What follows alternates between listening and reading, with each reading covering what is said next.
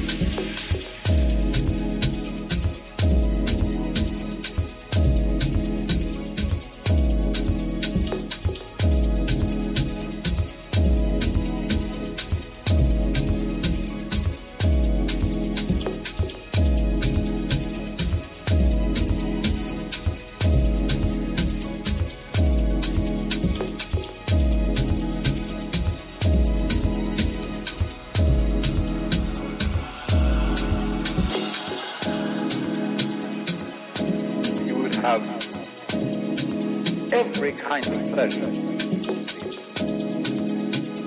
And after several nights of 75 years of total pleasure each, you would say, well, that's pretty great. But now let's, um, let's have a surprise. Let's have a dream which is something well, something is going to happen to me that I don't know what it's going to uh, you, would pick that and come out of that and say, wow, that was a, close shave, wasn't it? Then you would get more and more adventurous and you would make further self out, as in, for example, in basketball, you're always getting rid of the ball. You say to the other fellow, have a ball. See? And uh, that, that keeps things moving. That's the nature of life.